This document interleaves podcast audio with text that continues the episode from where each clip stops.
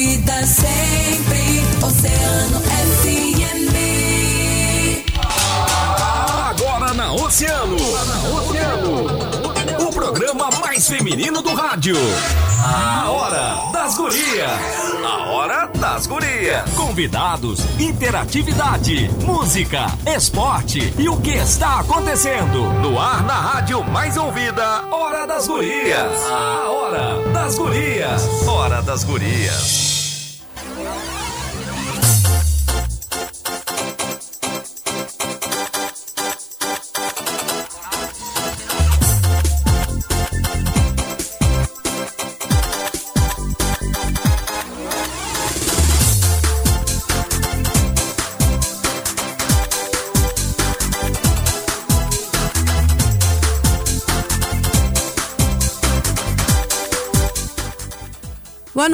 Noite! Estamos começando a Hora das Gurias. Eu sou Aninha Pires, estou com a Maureen de Leão e nós vamos contigo até a meia-noite desta quarta-feira, 17 de junho de 2020. Muito boa noite a todos os nossos oceanáticos que já estão ligadinhos conosco. Fica o nosso convite para que vocês mandem um recadinho através do WhatsApp, que é 981 11 8439 e também para que vocês estejam conosco ao vivo, assistindo a nossa live no Facebook Grupo Oceano e agora também através da TV Oceano no YouTube. Que lindeza! Que lindeza! É a hora das gurias sempre Inovando. inovando. Então, Coisa linda. Agora, além de tu participares conosco através do WhatsApp 981 11 8439, atra- através da nossa live no Facebook Grupo Oceano, tu também estarás conosco através da TV Oceano no YouTube. Mas que beleza! A Hora das Gurias tem o patrocínio de Jadiol Produtos para a Saúde com ampla linha de produtos ortopédicos, geriátricos, comfort e ainda produtos para pilates e fisioterapia, além de produtos para tratamentos estéticos. Parcelamos em todos os cartões em até quatro vezes. A Jadiol fica no edifício Porto de Gale, loja 13.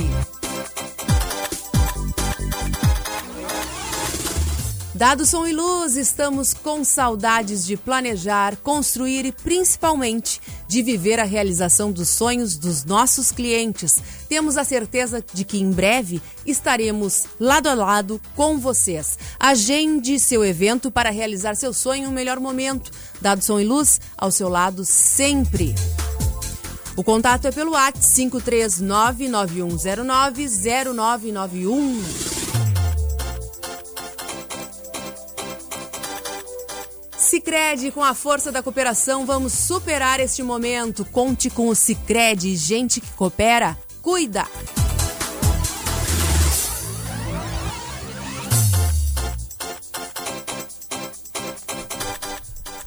Maureen de Leon, e essa novidade? Me conta. Coisa Da- linda, hein, Aninha? Tinha que ser com a gente, né? Mas aí, nós sempre nervosas as duas, né? Porque não, eles lançam as coisas no nosso programa, a gente fica as duas aqui nervosa pra ver se vai dar tudo certo. Mas tá dando tudo certo.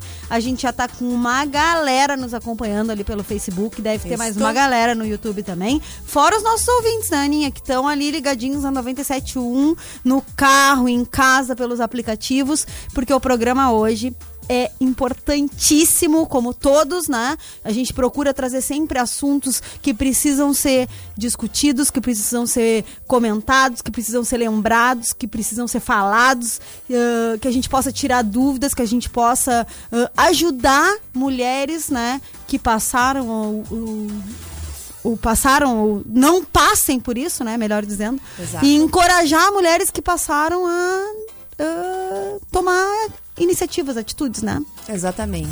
Com muita informação, né, Aninha? Porque é isso que a população precisa. Informação. É o que a gente precisa para poder ah, de- fazer, tomar as decisões na nossa vida é estar bem informados. E esse é o objetivo desse programa: informar e encorajar. Todas as noites das quartas-feiras a gente diz que a hora das gurias não é só para as gurias, mas também para os guris que querem conhecer o mundo das gurias, né? E eu tenho re- refletido bastante, Maureen, acredito que todas nós mulheres e até mesmo ah, os homens têm refletido da importância da mulher, principalmente nessa época de quarentena, né? Nós estamos sustentando muito a nossa família, os nossos lares, estamos trabalhando. A maioria das são enfermeiras, né, as que estão em frente desse, desse trabalho árduo na, na, na área da saúde. Então a gente tem refletido bastante do papel da mulher. E nunca foi tão importante ter um programa voltado para esse público e também para os homens, né? Que, que fazem parte do nosso mundo e que vão nos ajudar a, a mudar muito o que há por vir ainda. Então, eu, fico, eu convido, assim como a Maureen fez o convite, mais uma vez eu reitero: escutem a Hora das Gurias de hoje, porque o assunto é sempre importante, mas hoje é mais ainda. A gente já pode dizer o que, que é? Estão nos perguntando Então, na então, live. então. Estão nos perguntando. É mais um assunto daqueles ah, que às vezes a gente tenta tornar. invi- A gente não, né? Muitas pessoas tentam tornar invisível, né? Tem aquela invisibilidade, assim, ah, não, vamos tocar nesse assunto, que esse assunto é delicado. Vamos tocar sim, vamos falar sim, e vamos, vamos alertar as mulheres e vamos informar as mulheres, porque é um assunto que tem que ser falado. E a gente está com ah, quatro convidadas muito especiais que a gente não vai apresentar agora, né? Porque a gente sempre deixa suspense. Mas ah, a gente vai ah, ouvir uma música e, e para um break comercial e na volta a gente vai apresentar elas e discorrer aí até meia-noite sobre esse assunto. Isso aí. Que é violência obstétrica. Vamos encorajar as mulheres e vamos também alertá-las, né? Já que às vezes essa, essa falta de coragem se dá pela ignorância sobre o tema, né? Não saber sobre o tema. Então hoje a gente vai sim botar o dedo na ferida, é isso, Maura? É isso aí. Então tá. Vamos com uma música, um break e daqui a pouco a gente vem novamente para a Hora das Gurias para mostrar para vocês as convidadas maravilhosas que estão conosco já na nossa live. Manda o teu WhatsApp pelo 981 11 8439, entra na nossa live no Grupo Oceano ou também estreia, assim como nós, o, a TV Oceano No YouTube. no YouTube. Que chique.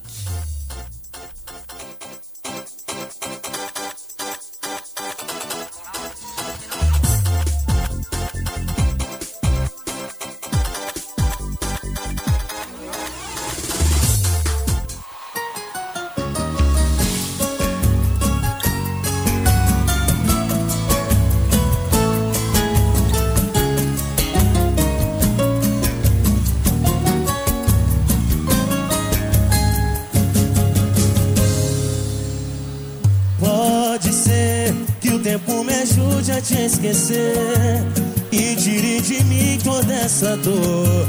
Ainda tem vestígios desse amor. Só gravei esse áudio e te enviei pra saber que ainda penso em nós. Perdoe nós quem embarguei a voz.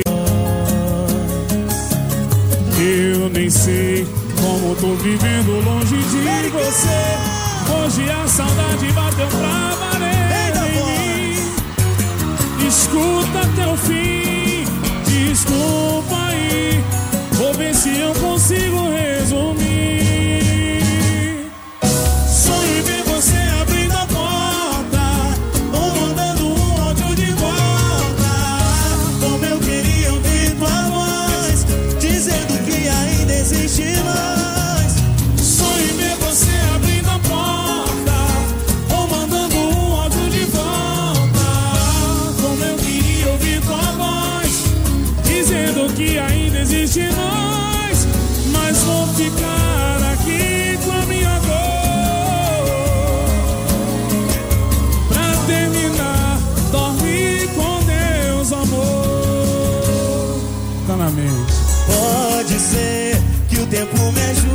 Esquecer. E mim toda essa dor. Ainda tem vestígios desse amor. Só gravei esse áudio e te enviei. Pra saber que ainda penso em nós. Perdoe às vezes quem embarguei a voz. Eu nem sei como eu tô vivendo longe de você. Hoje a saudade bateu pra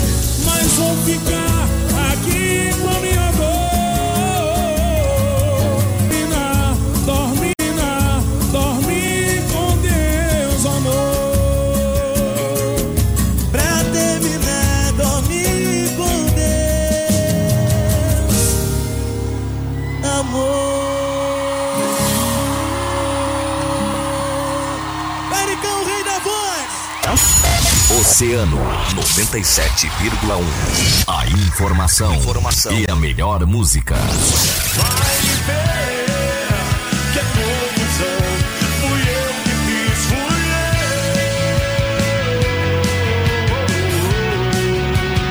Música!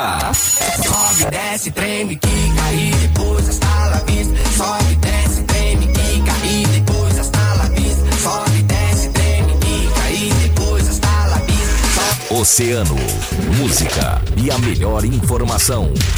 97,1. Emissora do Grupo Oceano. Oceano 10 e 17. Posto Primeiro, sempre com preço mais baixo da cidade. Abasteça no Posto Primeiro, Doutor Nascimento 76. Posto Primeiro informa a temperatura. 18 graus em Rio Grande.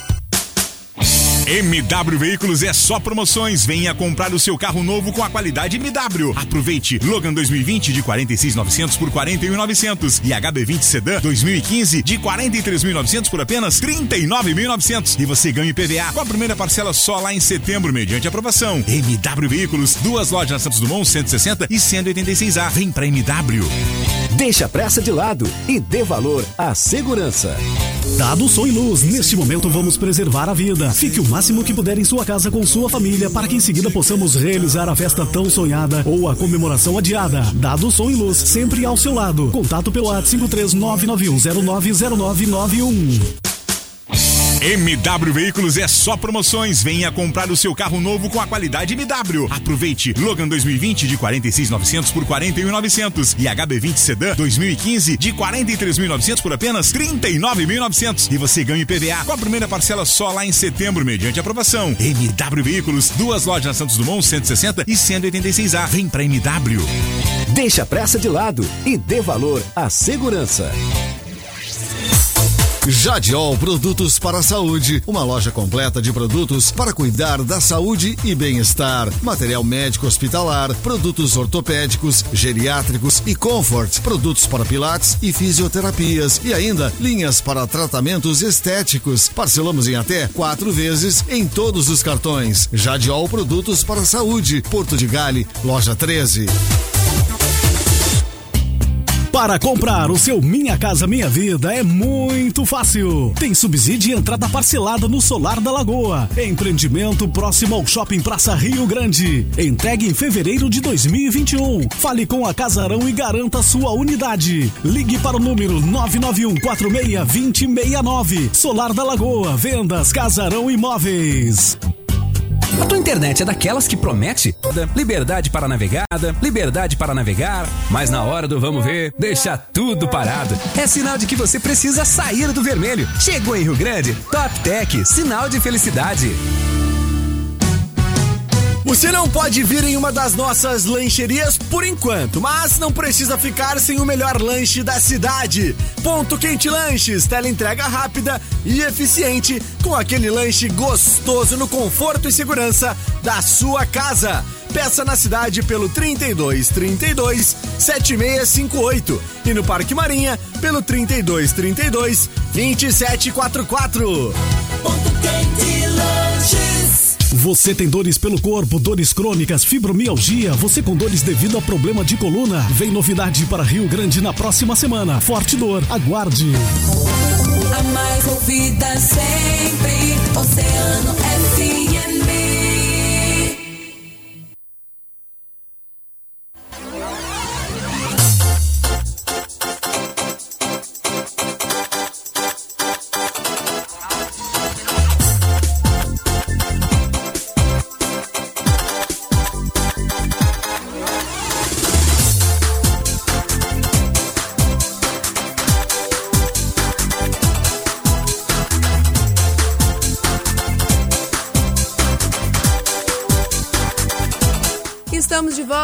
esta é a Hora das Gurias. Eu sou a Aninha Pires, estou com a Maura Leão e vamos até a meia-noite dessa quarta-feira.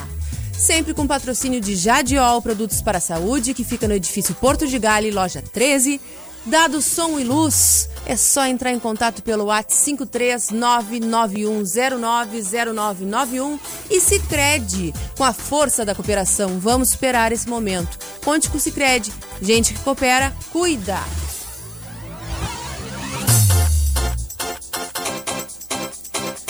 Vamos começar a Hora das Gurias então, Maureen. Bora! Dale. Vamos apresentar nossas convidadas, ilustres convidadas. Vamos. Bota elas ali pra mim ver. Conosco, a loira linda Alessandra Garcês, colaboradora das ações de combate à violência obstétrica e mãe que sofreu esse tipo de violência. Ali um abaninho da Alessandra. Com a gente também, Aninha? Também está conosco a Bruna Fani, que é professora e ativista na luta contra a violência obstétrica, integrante do grupo Mães, Mulher, Apoio, Empoderamento e Saúde e outros coletivos de Santa Maria. Atualmente é mestranda, pesquisadora em ciências sociais. Conosco também a enfermeira especialista em saúde da família pela FURG, Daniela Rodrigues, que foi secretária de saúde em São José do Norte e atualmente atua como apoio técnico de nível superior, CNPq, pela FURG.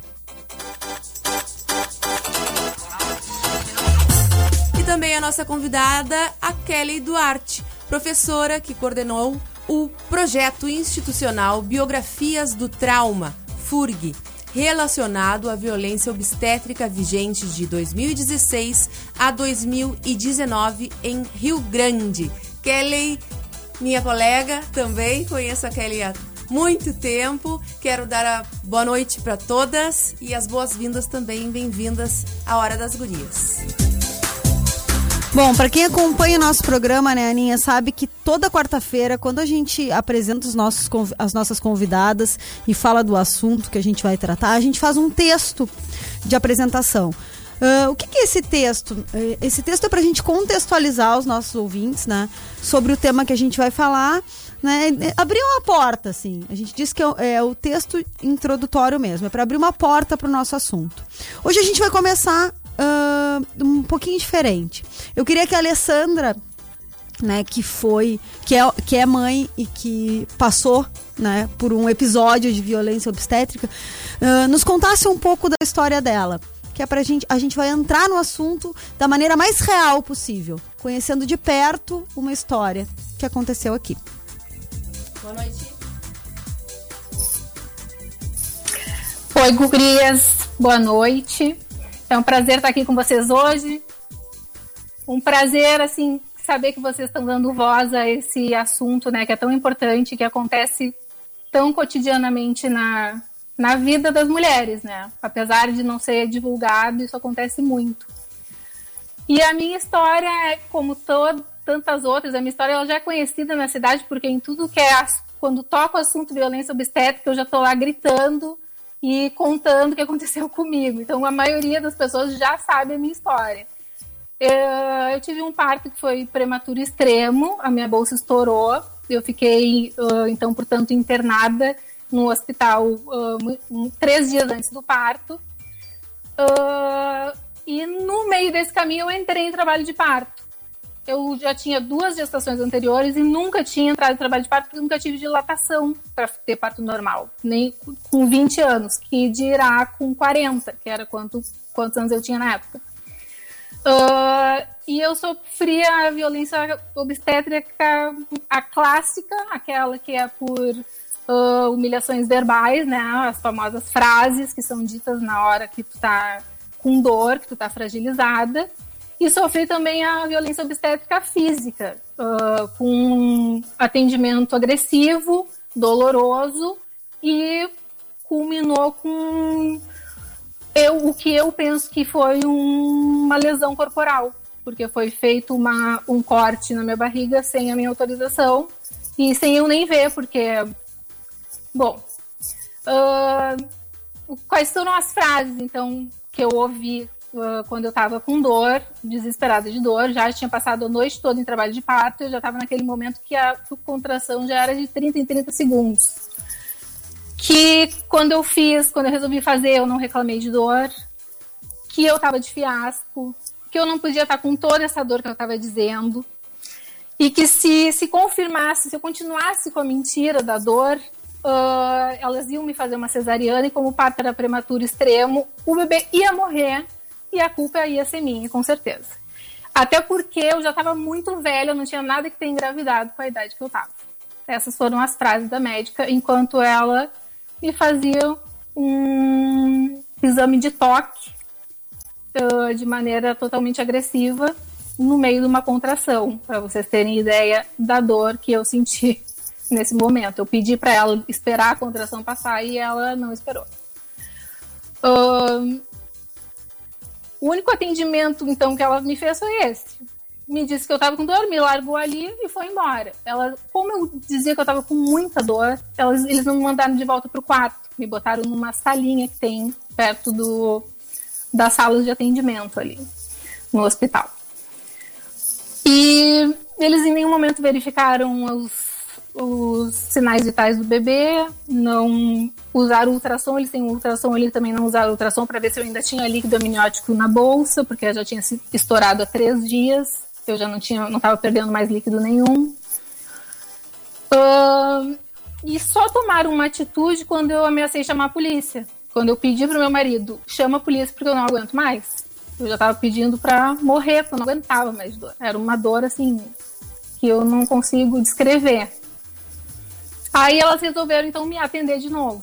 Em nenhum momento elas falaram comigo, eu fui completamente igno- ignorada. Elas ficaram ali, para mim, parecia uma eternidade naquele ultrassom, tentando achar alguma coisa no ultrassom que indicasse uma cesariana, não bastasse as contrações, né? Tinha que ter algum problema para ela poder fazer uma cesariana.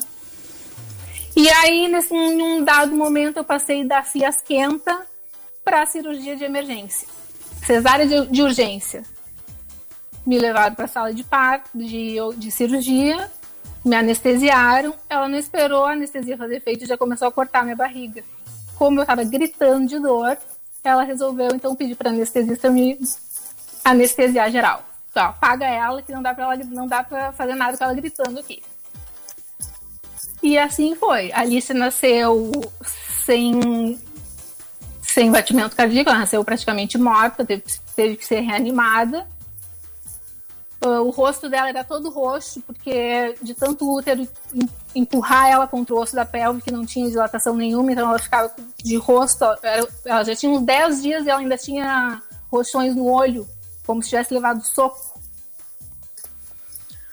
Uh, e foi isso que aconteceu. Depois que, depois que ela nasceu, eu demorei o dia todo, nasceu de manhã, eu demorei o dia todo para ir pro quarto, porque eu não conseguia me recuperar direito, a minha pressão era 9 por 7, 7 por 4. Eu tenho todos os prontuários, né, que eu, eu peguei no hospital.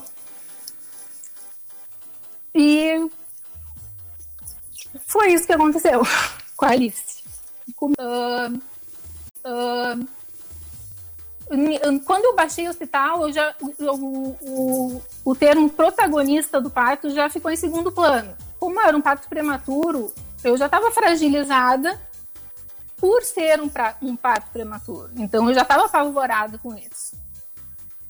Ah, Então eu não seria pro- protagonista de jeito nenhum. O protagonista seria de salvar as duas. Só que eu tinha que ter um conforto. E que foi isso que faltou. Ah, Eu tinha que ser confortada e não aterrorizada. E eu fui aterrorizada no momento do pré-parto ali, né? nos instantes antes do parto. Ah, e depois, com o tempo, eu tive ainda que ficar, trilhar muito tempo na UTI neonatal, eu fiquei sabendo que isso acontecia cotidianamente, que bebês morriam, que crianças ficavam sequeladas, que e geralmente sempre os mesmos médicos e o mesmo padrão de atendimento. Aquilo ali eu fiquei muito revoltada, muito revoltada, porque como é que uma pessoa continua trabalhando, atendendo desse jeito, com a fama e com, com tudo pra não estar mais ali, entendeu? Na, na verdade, e eu tenho esse trauma até hoje. imagino. Na verdade, Alessandra, ahn, eu, eu vou ah, continuar o assunto aqui. A Aninha ficou. Queria até botar uma música. Ela já bateu na mesa, ela já. eu já conheci um pouco mais a tua história, né? Ahn, a gente tá. Eu tô acompanhando aqui os, os comentários no, no, no história, Face. né, sim, sim, sim. A gente sabe. Eu, ah, eu, eu acompanho, tô acompanhando aqui as, os comentários no Face e, e o que a gente vê aqui é que as pessoas estão chocadas.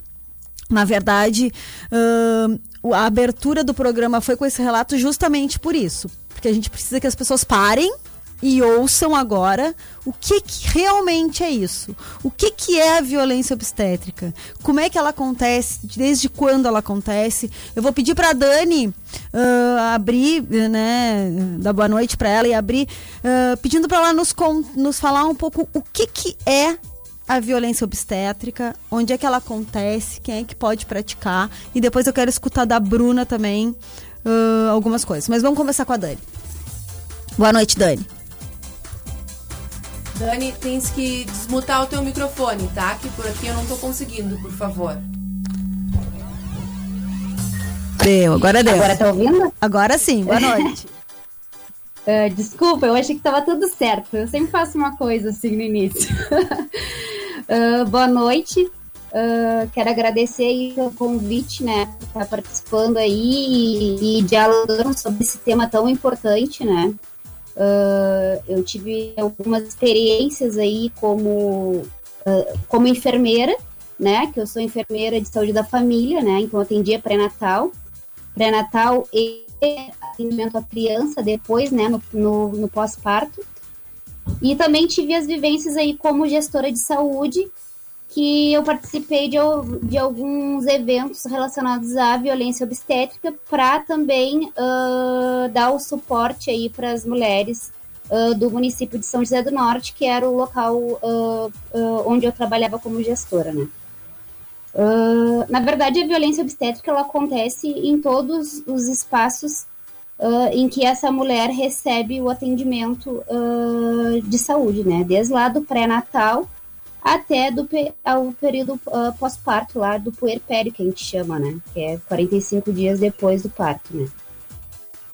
A mulher ela pode receber aí ser violentada, é a violação de direito dela, que pode ser tanto institucional, né? Que é quando a gente tem, ah, por exemplo, lá no pré-natal, quando não tem uma estrutura de atendimento, uma negligência de atendimento, a mulher fica no- na, no- na maternidade para receber o atendimento porque está em trabalho de parto e ela ficar peregrinando entre uma maternidade e outra porque não recebe o atendimento que ela precisa receber, avaliar, ver se o bebê está bem, se a mulher realmente está em trabalho de parto, para dar segurança para ela de que está tudo certo, ok? Não estou em trabalho de parto ou estou em trabalho de parto e preciso entrar para maternidade e, e- e- receber o meu filho, né?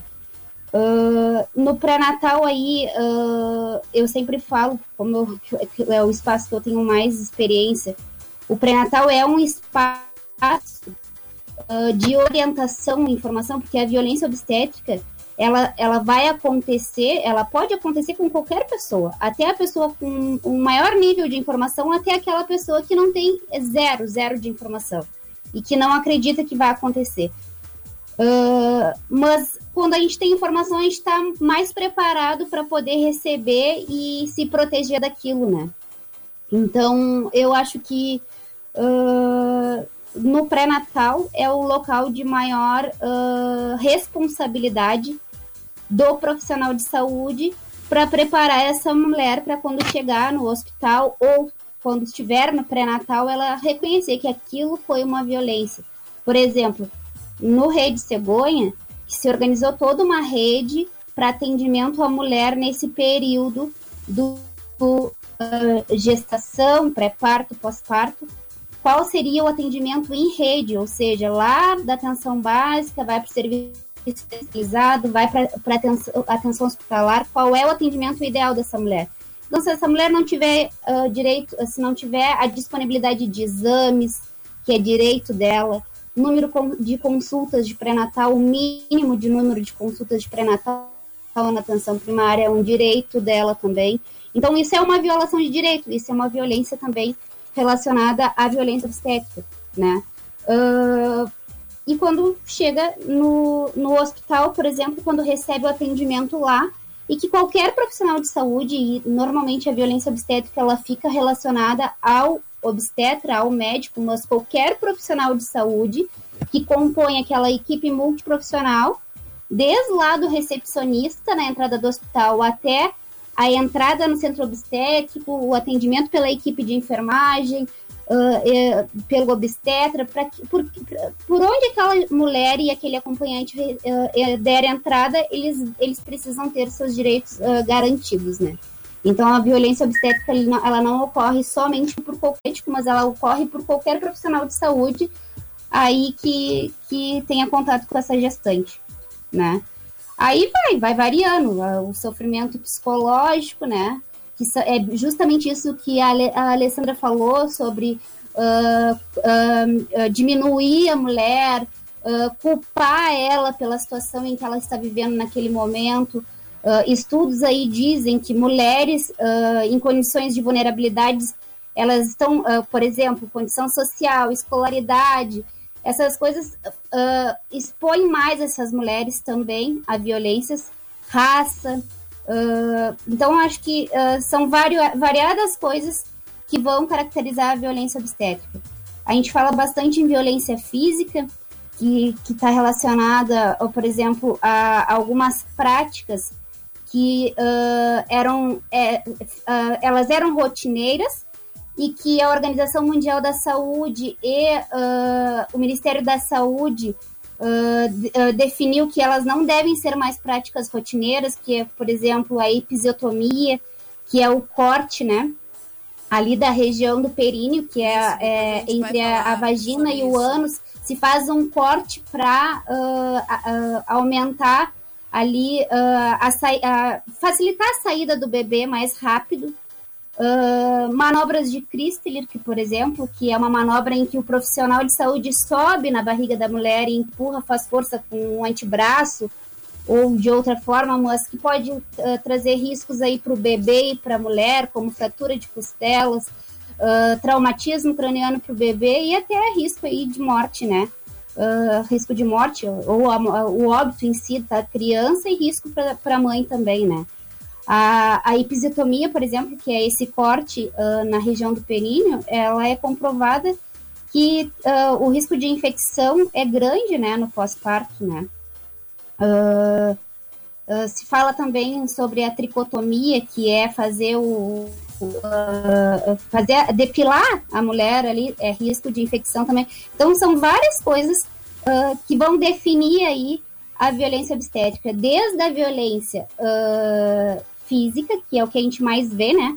Violência física, a violência psicológica, que também é muito frequente, a violência institucional, a moral. O que é a violência moral? A violência moral é, por exemplo, não enxergar aquela mulher como sujeito ah, proto- protagonista da, da, da, daquele ato tão lindo que a gente se prepara por aí por ah, 39, ah, nove meses, né? Ah, nove meses, né? Mas na linguagem a gente entende, nove meses da gestação a gente se prepara para poder receber o nosso filho e quando chega lá se depara com uma situação igual a da Alessandra, né? E como de várias mulheres que a gente conhece aí, que, que no meu cotidiano eu entendo que, que não é uma coisa assim que, ah, que eu vi uma e depois eu vou ver outra, daqui a muito tempo não, eu vejo uma hoje, outra amanhã e assim vai indo. Eu acho que a gente precisa trabalhar Dani, bastante em relação a isso. Deixa eu te fazer uma, uma pergunta. A episiotomia, tricotomia eh, e até mesmo a manobra de Christeller, Christeller né? Assim, elas não são, não devem ser mais feitas. Na verdade, elas são, o eh, ela elas não são práticas de rotina como elas eram anteriormente, né?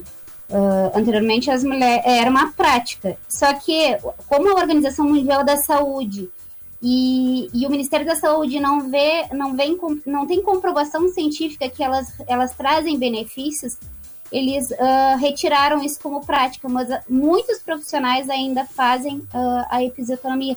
Por exemplo, a- o uso da ocitocina também, sintética, né, que é um hormônio ah, que acelera a contração uterina. Uh, o ideal que se utilize esse, esse hormônio é na terceira fase do, do trabalho de parto, que é quando nasce o bebê e, e vai fazer a expulsão da placenta. E para casos específicos, né? Uh, mas não. Normalmente se usa quando a mulher já entra em trabalho de parto, e aí, como aumenta a contração uterina, essa mulher vai sentir mais dor, né? Então, tudo isso uh, está sendo visto, na verdade, o termo violência obstétrica, ele é contemporâneo, mas na verdade ele vem de muito tempo atrás, né? Que aí eu acho que a Bruna vai, vai dialogar melhor sobre isso. Exatamente, Dani, é isso mesmo. Mas eu queria ah, chamar a atenção das nossas ouvintes pelo seguinte. A Alessandra, no início da sua fala, aqui na Hora das Gurias, ela observou, observou não, trouxe para nós uma frase que o profissional ou a profissional usou. Foi bom para fazer, agora aguenta. Eu, Aninha Pires, já ouvi três pessoas relatarem isso. Eu tenho certeza que as nossas ouvintes, os nossos ouvintes também sabem disso. Já ouviram algum relato? Impossível não. Então é por isso que a Hora das Gurias está acontecendo. Para chamar a atenção que isso acontece, para tu saberes o que, que é a violência obstétrica e para que mais mães não passem por isso, tá? Isso vem acontecendo desde muito tempo, Bruna? Me conta. Boa noite, Bruna. Bem-vinda. Bruna que fala com a gente lá de Santa Maria, né? Boa noite, Bruna. Sim, aham. aqui de Santa Maria. Boa noite, boa noite, gurias. É, quero cumprimentar primeiramente a Alessandra. É, Estou conversando contigo mais diretamente e eu já tinha ouvido o teu relato, na verdade, são tantas histórias que são tão, como tu disse, padronizadas, tão parecidas, tantas narrativas, que a gente se vê enquanto vítima em tantos partos, né? E cumprimentar também a, a Nala Rodrigues, né, que está aqui com a gente hoje, agregando nesse debate que a gente precisa muito dos profissionais de saúde nessa discussão. Kelly, que é a nossa companheiraça da, da, da luta, uh, da narrativa, da gente firmar essa, esse espaço de debate e agradecer espaço, obviamente, ao Grupo Oceano, à Hora das Gurias, agradecer vocês por todo, por todo o apoio, por todo o engajamento com o tema que a gente está desde de tarde, é, enfim, discutindo, conversando e pensando a melhor forma de trazer esse tema, a melhor forma. Então, assim, para quem não me conhece, cumprimentar os ouvintes, cumprimentar os espectadores. Para quem não me conhece, meu nome é Bruna Fânia, eu sou de Santa Maria.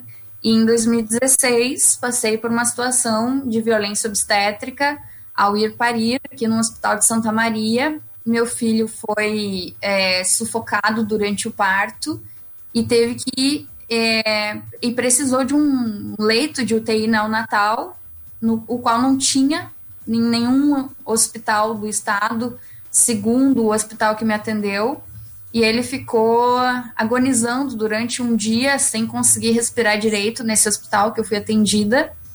E é, a gente foi para outro hospital no, no dia seguinte, onde ele morreu 45 dias depois do parto.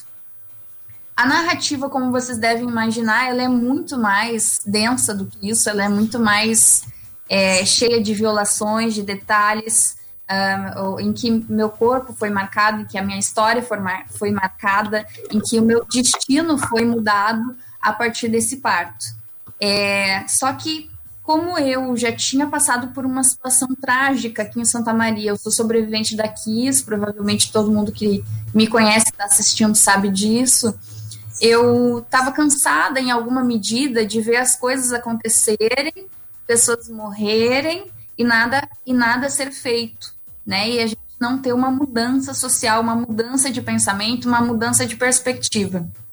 Eu sempre fui feminista, mas é, a compreensão do meu processo de parto, do meu corpo dentro dessa violação aconteceu logo após o parto, depois um sentimento de culpa, né, que é, quem, quem, depois eu vou compartilhar no meu Facebook de novo a minha narrativa, mas é, os profissionais de saúde tentaram me incumbir a culpa de o parto não ter dado certo e indignada com essa situação e por saber de outras mulheres que passaram pela mesma narrativa.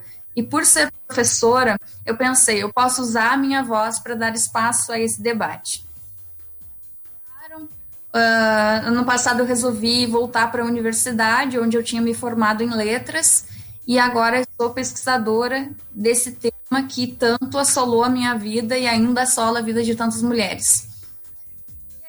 Para compreender de onde vem a violência obstétrica, eu estava agora no período de qualificação, dado nas pesquisas sobre isso, é, a gente percebeu que, na verdade, é uma violência que já existe há muito tempo, como a Dani colocou, só que é uma violência que há pouco tem um nome, né? Há pouco tempo tem um nome para ela.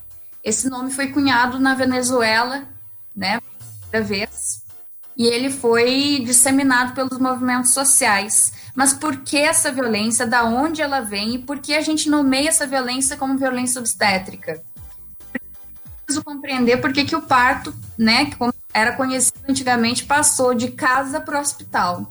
É preciso compreender que a gente teve uma mudança, né? Antes, é, todo mundo já deve ter ouvido falar no Rio Grande do Sul que os partos ocorriam com parteiras, com aparelhos e com outros nomes de mulher, e sobretudo com mulheres, né, é, que iam até a própria casa da mulher para acompanhar o processo de parto.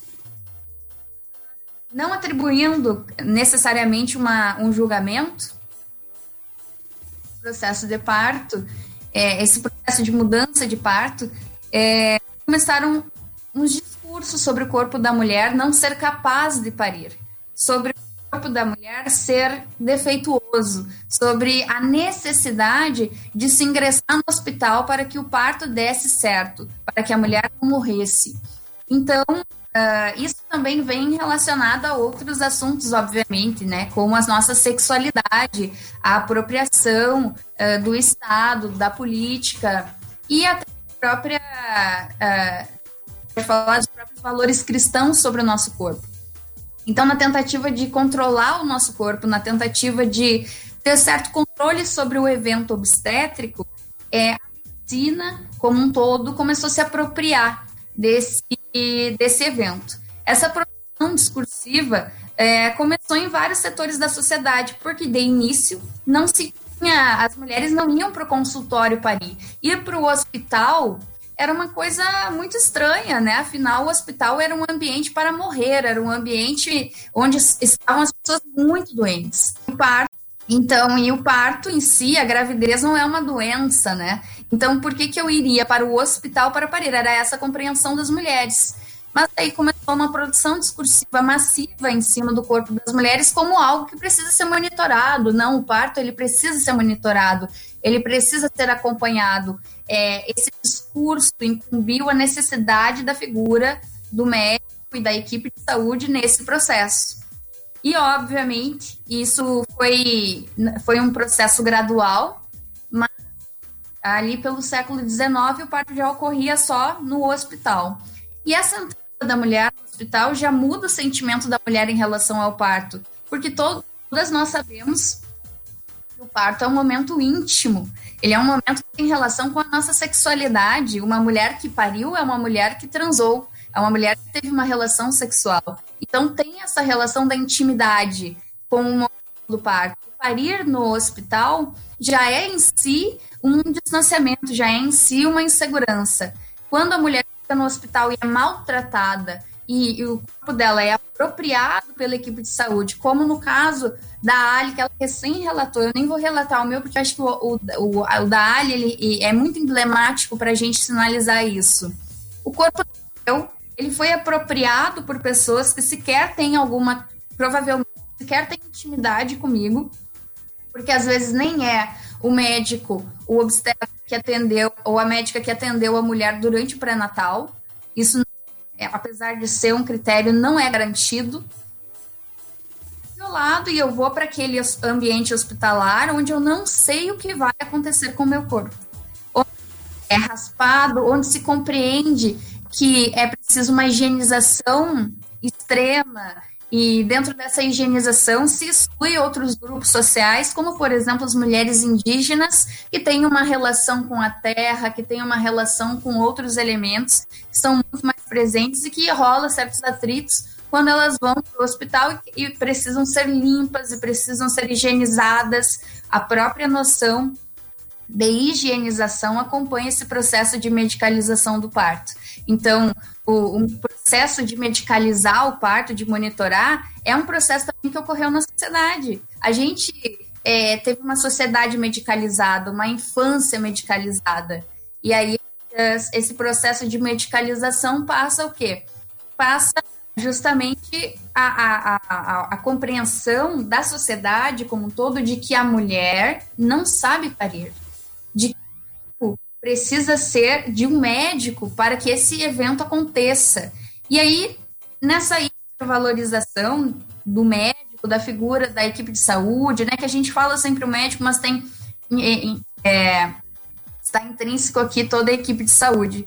Essa hipervalorização da opinião médica é, desmerece as mulheres, as mães, que há muito vem sendo incutido esse discurso, né? O discurso sobre a mãe cientista, ela precisa estudar para ser mãe, ela, porque, né? Senão a gente recai na, ignorância materna, na mortalidade infantil. E aí, uh, e aí ocorre esse processo da mulher entrar no hospital, começar a ser isolada, mas simultaneamente isso tem os movimentos feministas, tem os movimentos sociais de uma, pela humanização do parto, que assistem na sociedade, vindos também da Europa, dos Estados Unidos, e que começam a uh, produzir discursos sobre os direitos sexuais e reprodutivos, sobre a liberdade sexual. Então, mulher, as mulheres começam, algumas mulheres privilegiadas começam a compreender que o corpo é, né, é meu, o corpo é meu, direitos sobre ele e eu tenho direitos de escolha na hora do parto. Partir disso, começam com a ascensão da internet e das redes sociais, os relatos de parto começam a ser divulgados. E se identificam nas narrativas como eu me identifiquei com a Ali, com a Kelly, e a gente se identifica numa narrativa aqui nós três, e a gente identificar numa narrativa e produzir, não, não pode, isso não pode continuar assim. Porque da mesma maneira que eles nos violaram, com mãe não se mexe, né? A gente tem esse discurso de que mãe, com mãe não se mexe. E com mãe, de fato, não se mexe, porque uma mãe vira uma leoa por um filho. Então, como isso impacta? Em 2014, nós tivemos o caso de Adelir, foi aqui no Rio Grande do Sul, inclusive, e ela, é, o caso dela foi uma situação em que a médica acreditava que ela precisava de uma, de uma cesárea, pediu uma, uma decisão judicial para isso e a polícia foi até a gestante para é, obrigar ela a parir, a fazer parto cesárea. O caso foi emblemático, gerou várias repercussões no Brasil, no mundo, é, protestos e principalmente o que a gente está fazendo hoje, essa discussão. Essa discussão vem dessas mulheres que vieram primeiro, né, que vieram discutindo isso, que vieram dando a cara a tapa e que vieram trazendo luz sobre essa discussão para a gente compreender. É o nosso parto, somos nós que falamos. Então, nós somos vítimas. Vítimas. A compreensão da palavra vítima foi crucial para garantir o nosso espaço nessa, nesse debate. Porque antes da ditadura no Brasil, não se tinha esse termo, não se discutia isso. E agora, com a compreensão de que vítima um espaço social que é preciso reparar o dano que foi gerado na vítima e vendo a violência obstétrica como uma violência institucional que ocorre no hospital, no ambiente que deveria nos proteger, que nos viola quando deveria nos proteger, se compreende que a vítima aqui nessa história é quase que inquestionável, mas ainda, ainda que socialmente o discurso e a voz da mulher seja muito questionado, sobretudo em relação à opinião médica. Acho que essa contextualização tá boa por enquanto. Bruna, arrepia te ouvir.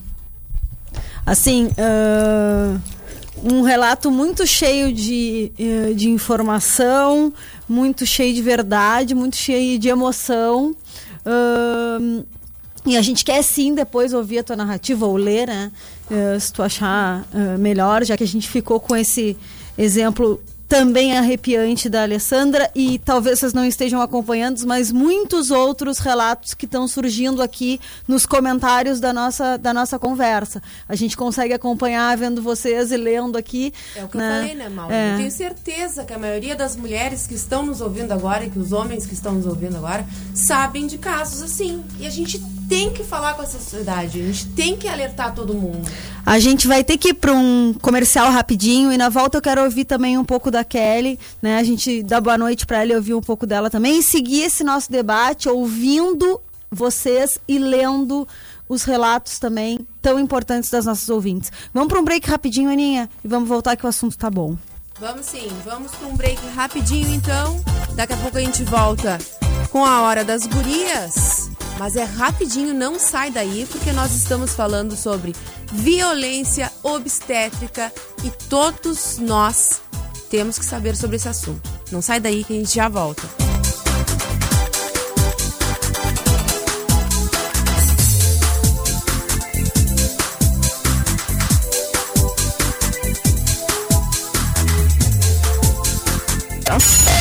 Oceano 97,1. A informação, informação. e a melhor música. A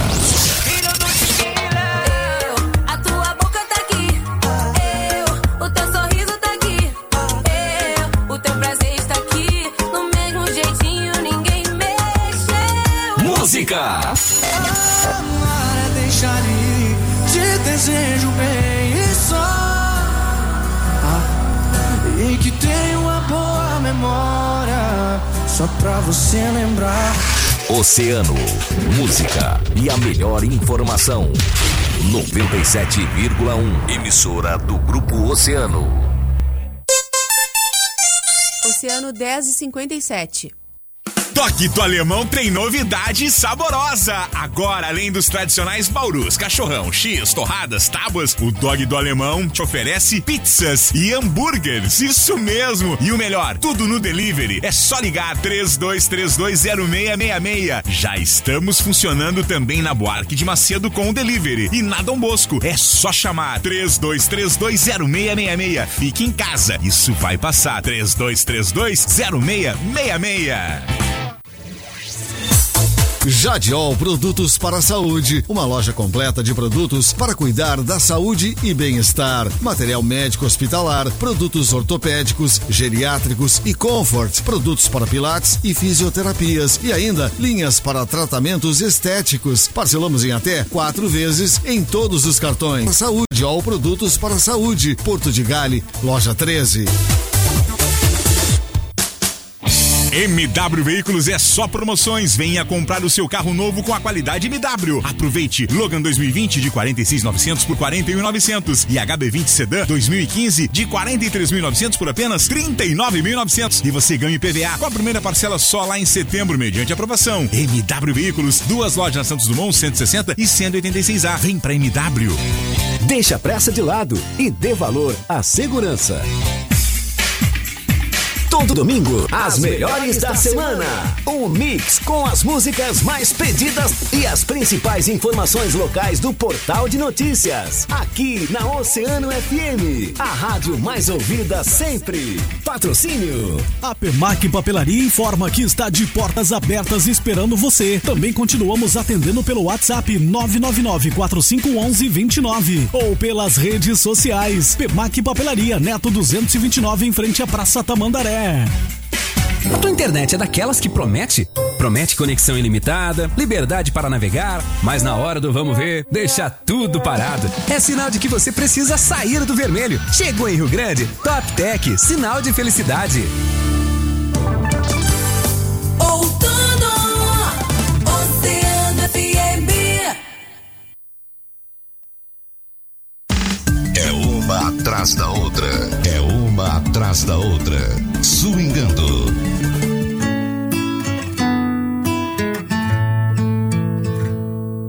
Como la luna y el sol, que hasta la noche siempre tienen que esperar.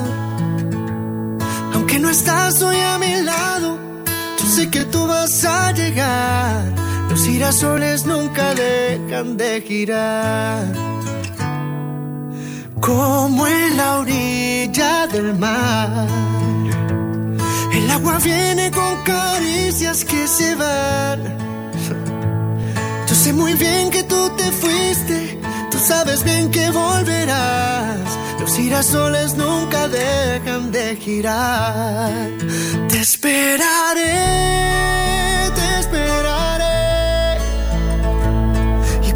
Vuelvas con un beso, aquí estaré. Te esperaré, te esperaré. Con la certeza que respiro, te amaré. Porque aunque sé que tú te fuiste, tú sabes bien que volverás. Los girasoles nunca dejan de girar. Como la lluvia en la flor. Una tormenta puede hacerte florecer. Y cuando ya se calma el viento, más linda tú te vas a ver. Aquí estaré, yo sé que tú vas a volver. Te esperaré, te esperaré. Y cuando vuelvas con un beso, aquí estaré. Te esperaré, te esperaré. Con la certeza que respiro, te amaré. Porque aunque sé que tú te fuiste, tú sabes bien que volverás. Los girasoles nunca dejan de girar. Hoy que te he visto volver, mis girasoles te esperaron al llegar. No preguntaron dónde estabas, pero giraron sin pensar. Igual que yo nunca dejaron de esperar. Los girasoles nunca dejan de girar.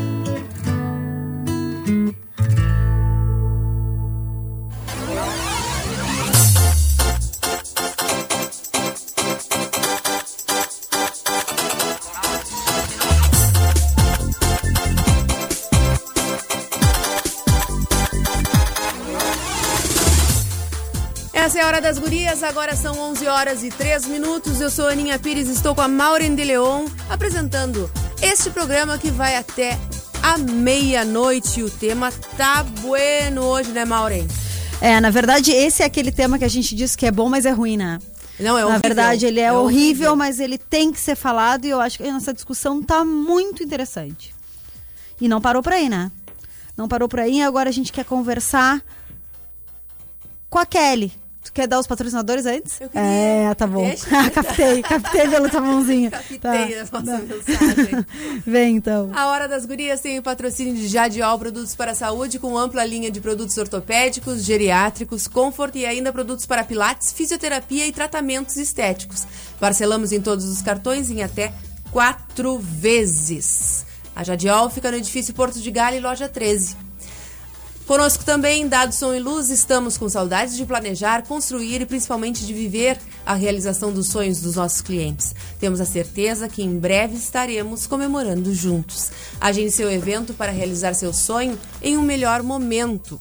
Dado Som e Luz ao seu lado sempre. O contato é pelo WhatsApp 53991090991. Sicredi, com a força da cooperação, vamos superar esse momento. Conte com Sicredi, gente que coopera, cuida. Agora sim, vamos lá. Vamos retomar a nossa, nossa discussão, nosso papo. Kelly, boa noite. Ah, seja bem-vinda. Ah, eu queria que a gente começasse o papo, né? Te receber já. ah, que tu falasse um pouquinho desse projeto Biografias do Trauma. Ah, o que, que diz os projetos? O que que, sobre o que, que é esse projeto? Nos conta um pouco como é que esse projeto se trabalhou até 2019, até o ano que passou, né? Isso. Meninas, boa noite, muito obrigada pelo espaço. É maravilhoso também poder eh, rever as minhas amigas, as minhas irmãs, Bruna, a Alessandra. Muito obrigada, Dani, pela parceria. É uma pessoa da área da saúde que faz a diferença e que tem trabalhado ah, diretamente com a família, com, com mulheres, isso é muito importante. Ah, o que, que eu posso dizer para vocês, assim, resumindo o que foi o projeto Biografias do Trauma?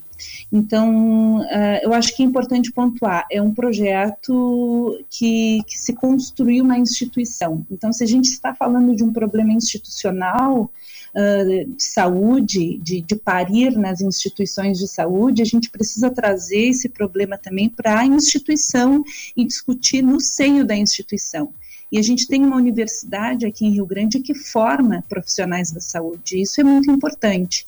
Eu vi a necessidade de, de construir esse projeto por duas razões. Eu acho que é importante, que é uma, uma razão que, de certa forma, me uniu às meninas. É uma razão solidária e também pela própria experiência. Então, quando a gente constrói uh, uh, movimentos e coletivos, eles são motivados por essas razões, ou por questões de solidariedade, de sororidade, ou por questões que nos movem pela experiência vivida.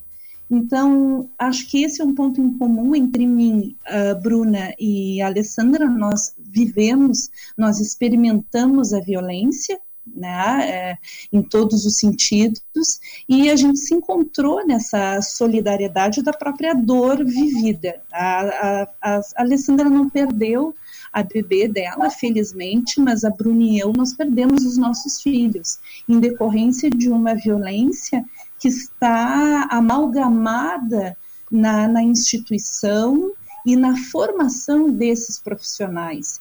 E, e, isso é muito delicado. A gente fala hoje de, de, humanização, mas não podemos falar em humanização se a gente não está trabalhando as questões de humanização na formação desses profissionais.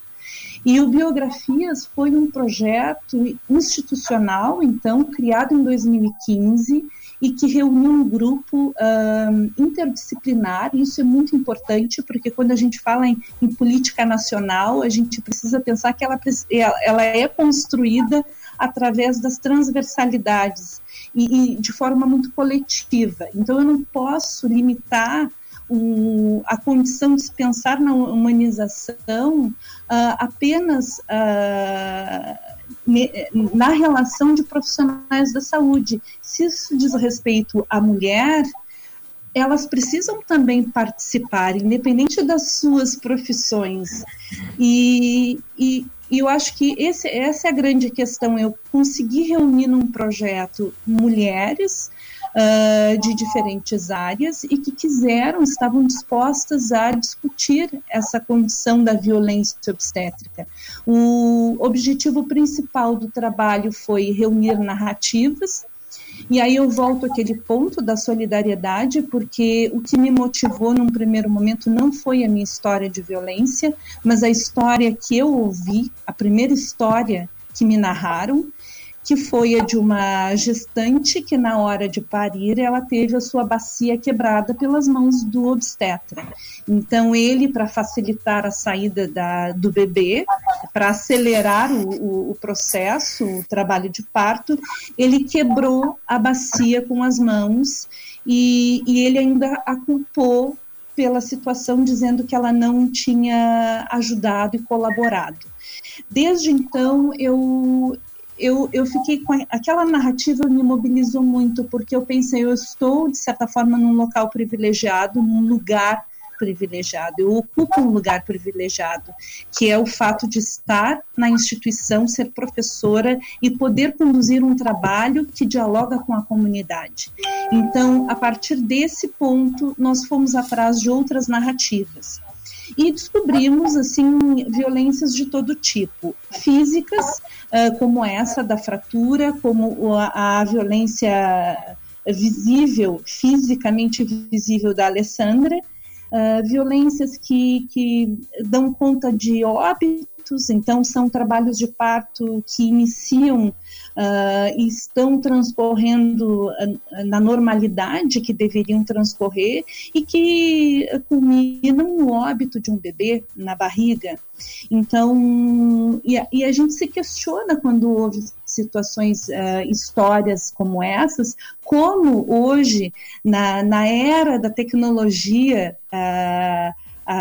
ao nosso alcance, na, na no, no, auxílio de determinadas uh, enfermidades, vamos dizer assim, problemas, a gente permite que uma criança morra no ventre da sua mãe, porque passou da hora ou porque houve uma manobra mal realizada.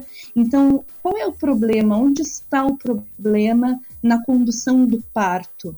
Então, são vários questionamentos que foram levantados e a gente recai sobre esse histórico uh, traçado pela Bruna que é o da institucionalização do parto, o parto visto como enfermidade e o apagamento total da mulher que deveria estar ali uh, também uh, no trabalho, aquele trabalho coletivo de parto. Ela é a protagonista, ela precisa estar equilibrada, bem uh, num ambiente acolhedor e favorável, e isso recai sobre uma questão muito importante que é a presença de um acompanhante e diferente do que se pensa, o acompanhante não está ali para garantir que aquela mulher vai ser violentada, não. Uh, mas para garantir que ela vai se sentir confortável, porque e bem e, e, e dentro da afetividade que se quer no momento de parir. Infelizmente hoje os companheiros, companheiras, né, a pessoa que acompanha a, a gestante, seja o parceiro ou a, a parceira, uh, eles acabam querendo estar presentes justamente para impedir que violências aconteçam. A gente acabou uh, vivendo isso porque infelizmente em questões de violência obstétrica a gente a gente é, peca pela falta de materialidade dessa violência no momento de denunciar. Isso aterroriza muito as mulheres e isso torna a situação muito velada porque a gente ainda tem esse pensamento de que a minha narrativa e a minha condição psicológica não vai ser o suficiente para provar que eu fui violentada. Felizmente, as instâncias públicas que estão amparando a mulher eh, estão vendo que isso é fundamental. Eh, a gente não precisa mais da prova, a gente não precisa do laudo assinado pelo médico, que muitas vezes é o agressor. A gente Uh, tem muitas outras maneiras de provar que essa violência aconteceu. Uh, e aí a gente recai sobre situações de depressão pós-trauma, uh, de sequelas físicas, como episiotomias que, que, que, que geram problemas que, e, e, que dão sequelas assim